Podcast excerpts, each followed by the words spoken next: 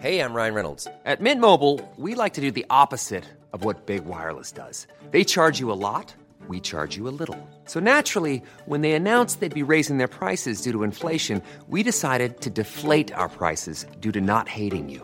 That's right. We're cutting the price of Mint Unlimited from $30 a month to just $15 a month. Give it a try at mintmobile.com slash switch. $45 upfront for three months plus taxes and fees. Promo rate for new customers for limited time. Unlimited more than 40 gigabytes per month. Slows. Full terms at mintmobile.com.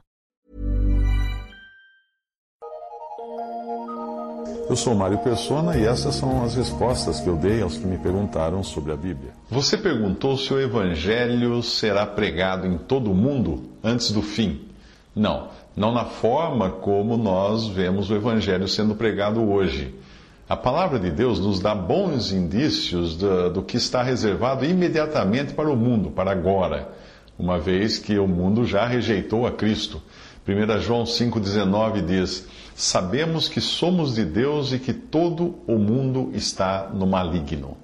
E 1 João, uh, e João, Evangelho de João, capítulo 17, versículo 14, diz: Mas agora vou para junto de ti, e isto falo no mundo, para que eles tenham o meu gozo completo em si mesmos.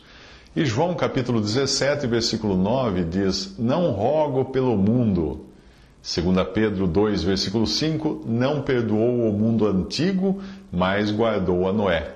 2 Pedro 3, versículos 7 e 13, os céus e a terra que agora existem pela mesma palavra se reservam como tesouro e se guardam para o fogo, mas nós, segundo a sua promessa, aguardamos novos céus e nova terra em que habita a justiça. Deus amou e ama o pecador e quer salvá-lo. Mas o homem, de um modo geral, rejeitou a Deus, rejeitou a Cristo. O que resta para Deus fazer então? Ele enviou os seus servos, em Lucas capítulo 20, foram mortos. Ele enviou então o seu filho e eles o mataram. A resposta dada a Deus pelos, pelos judeus na época foi: Não queremos que este reine sobre nós, como você lê em Lucas 19, 14. Mas a todo aquele que recebe o seu filho, o Filho de Deus, Jesus, Deus o torna uma criatura celestial. Não são do mundo mais, como o Senhor não era do mundo. Alguns alegam que antes de Cristo voltar, o Evangelho será pregado em todo o mundo. Mas o versículo que usam para isso é, é o de Mateus 24, 14, que diz assim: E será pregado este Evangelho do reino por todo o mundo em testemunho a todas as nações, então virá o fim.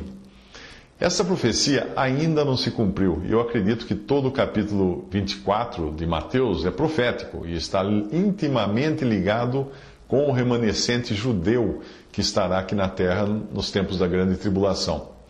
Você pode ler em conjunto esse capítulo com o capítulo 21 de Lucas, exceto os versículos 20 ao 24 uh, de, do capítulo 21 de Lucas, porque os versículos uh, 20 a 24 já aconteceram quando aconteceu a queda de Jerusalém nas mãos dos romanos. Em Mateus, em Mateus, você, em Mateus 24, você percebe, lendo atentamente, que existe uma relação ali entre aquilo que está sendo dito e os judeus.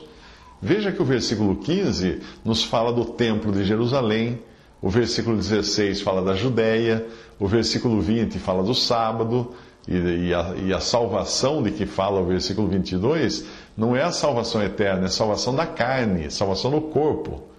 Nenhuma carne se salvaria, ou seja, são os que não morrerão para entrar, para poder entrar com vida, entrarem vivos no reino milenial de Cristo na terra, não no céu. Mas o ponto do versículo 14, que precede o fim, é que o fim não é o arrebatamento, mas o fim do atual estado de coisas antes de se dar entrada no reino milenial de Cristo. Aquele que persevera até o fim ali é aquele que se mantém firme no período que precede o reino, a instalação do reino de Cristo na terra, e são, portanto, as ovelhas e os pequeninos irmãos que nós vamos encontrar nos evangelhos. Repare na passagem: este evangelho do reino será pregado em todo o mundo em testemunho a todas as gentes ou nações. Isso precede o julgamento das nações. Não o julgamento das pessoas, o julgamento das nações. Leia no capítulo 25, 32, que as nações de Mateus, que as nações serão reunidas diante do rei no início do seu reinado. Um ponto importante é o tipo de evangelho a que Mateus está se referindo. Não é o evangelho da graça de Deus, como nós encontramos em Romanos e nas epístolas dos apóstolos. É o evangelho do reino. É o mesmo evangelho que João Batista pregava, Jesus pregava nos evangelhos e, e os discípulos pregavam também no período do, do evangelho. Mas qual a diferença do evangelho do reino e do evangelho da graça? João Batista pregava assim: arrependei-vos, porque é chegado o reino dos céus. Ele anunciava a chegada do rei. Os apóstolos pregavam assim depois da formação da igreja: crê no Senhor Jesus Cristo e serás salvo. Esse é o evangelho que nós pregamos hoje. Se você ler com cuidado todas as palavras de João Batista que encontrar nos evangelhos e compará-las com o que você prega hoje, o que o cristão prega hoje, você vai perceber uma diferença. O remanescente judeu que vai se levantar na grande tribulação pregará o evangelho de João Batista o evangelho do reino. Eles anunciarão o rei que está voltando. Mas nós hoje não anunciamos o rei, porque o Senhor Jesus não é rei da igreja. Ele é senhor da igreja. Eu não me lembro de nenhuma ocorrência dos apóstolos chamando o Senhor de rei após os dias do, do, dos Pente, do, do Pentecostes. Não tem. Exceto no sentido de mencionar o seu reinado universal sobre homens na terra, judeus e gentios.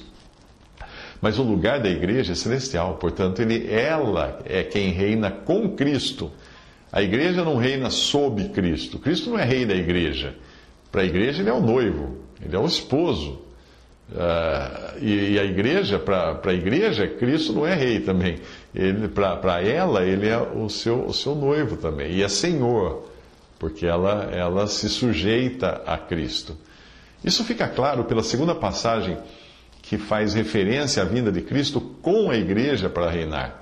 O que acontece uns sete anos após o arrebatamento da igreja. Veja em 1 Timóteo 1,17: Ora, ao Rei dos séculos, imortal e invisível, ao único Deus sábio, seja honra e glória para todos sempre. Amém. Isso está em 1 Timóteo 1,17.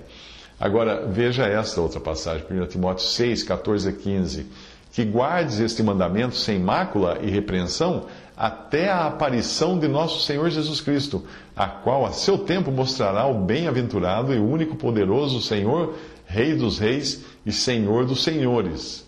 Sim, isso é quando ele vem, mas daí ele, ele vem com a igreja. Mas quando o Senhor vier nos buscar, o que pode acontecer hoje, e ficarão muitos aqui que não, te, não terão escutado o Evangelho. Se não fosse assim, ninguém se salvaria durante, durante a tribulação. E, no entanto, muitos se, se salvarão após o arrebatamento, mas pessoas que nunca escutaram o Evangelho não tiveram oportunidade de crer. Uh, quando, quando em 1 Tessalonicenses 2 fala do filho da perdição, após ser tirado da terra o que o detém, uh, ou 2 Tessalonicenses capítulo 2, melhor dizendo, eh, o que o detém é o Espírito Santo. E o Espírito Santo habita na igreja. E a igreja vai ser tirada da terra e o Espírito Santo vai ser tirado da terra. Por isso que fala que o que vai deter o anticristo é o Espírito Santo. A igreja é sal hoje. Ela é sal. Para que serve o sal? Para não deixar a carne apodrecer de uma vez. Então, enquanto a igreja está na terra, existe uma certa preservação contra o mal. E aí, depois que ela é tirada, nos é dito em 2 Tessalonicenses capítulo 2 que Deus enviará a operação do erro Deus mesmo fará com que todos os que não receberam o amor da verdade creiam na mentira. Quem escutar a verdade hoje e não crer, crerá na mentira após o arrebatamento da igreja. Aqueles que nunca escutaram ou que não tinham idade para entender hoje a verdade, estes poderão se converter durante a, tribulação. Eu espero que,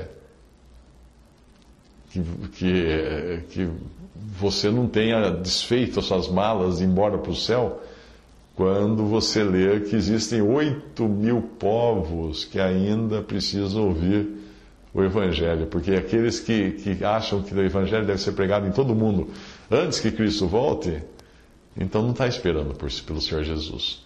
Está esperando que esses oito mil povos escutem o Evangelho. Eu aconselho você a voltar, se você já está nessa, né? Eh, volte a colocar o cajado na mão e os sandálios nos pés e fique pronto para partir a qualquer momento. O mundo ímpio é que pergunta com sarcasmo: onde está a promessa da sua vinda? Em 2 Pedro 3,4. E existe na cristandade um espírito de mornidão hoje, dizendo assim: o meu Senhor tarde virá. Mateus 24, 48. Mas graças a Deus nós podemos confiar nas palavras do Senhor que diz: certamente cedo venho. Apocalipse 22, 19. O nosso coração se alegra quando nós respondemos Amém. Ora vem, Senhor Jesus. É assim que deve ser a nossa expectativa. E o Evangelho, pregamos o Evangelho da graça, partimos daqui a hora que o Senhor vier buscar a sua igreja, e um remanescente judeu que se converter depois disso sairá pelo mundo todo pregando o Evangelho do Reino. Visite respondi.com.br Visite 3minutos.net.